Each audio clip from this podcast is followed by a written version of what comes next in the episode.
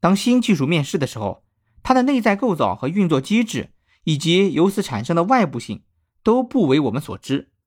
面对不了解的事物啊，自然会有警惕防备的心理。所以啊，新的技术在短时间内会面临各个领域的目光的审视，其中啊，很大部分都是乐观和看好，也有很小的一部分是警惕性的怀疑与批判。因为绝对量够大，后一种声音啊，后一种声音啊。也难免显得刺耳。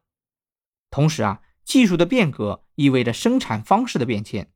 每一轮技术的更替啊，都会使社会发生翻天覆地的改变。当旧技术造成的变化逐渐稳态化，被接纳成为社会的一部分，好不容易适应了变化的人们，已经很难有心力和脑力经得起新一轮的折腾。那需要承认的是，新技术带来的浪潮必然有受益者，也必然会有被淘汰的人。所以啊，人们之所以会警惕新技术，有一个重要原因，是担心啊被新技术所取代。经济学家熊彼特曾经提出“创造性毁灭”的说法。他认为啊，当效率更高的新技术出现后啊，依托旧技术的产业势必会受到冲击。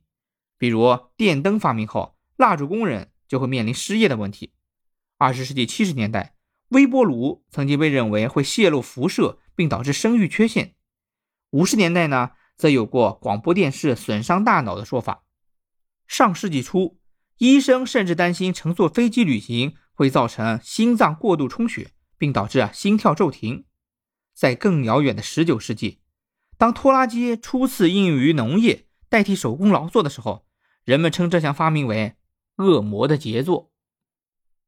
其实啊，如果我们换个角度看，恐慌其实也是人类进步的原动力。当原始人类因为害怕野兽的伤害，从野兽害怕火得到了启示，保留火种，发明钻木取火，提高了自己的生存率。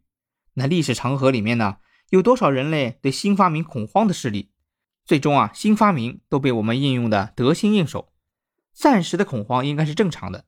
一个新东西出来之前，面对的是所有人的不理解和陌生，但是后来呢，它就有可能变成人类的助力。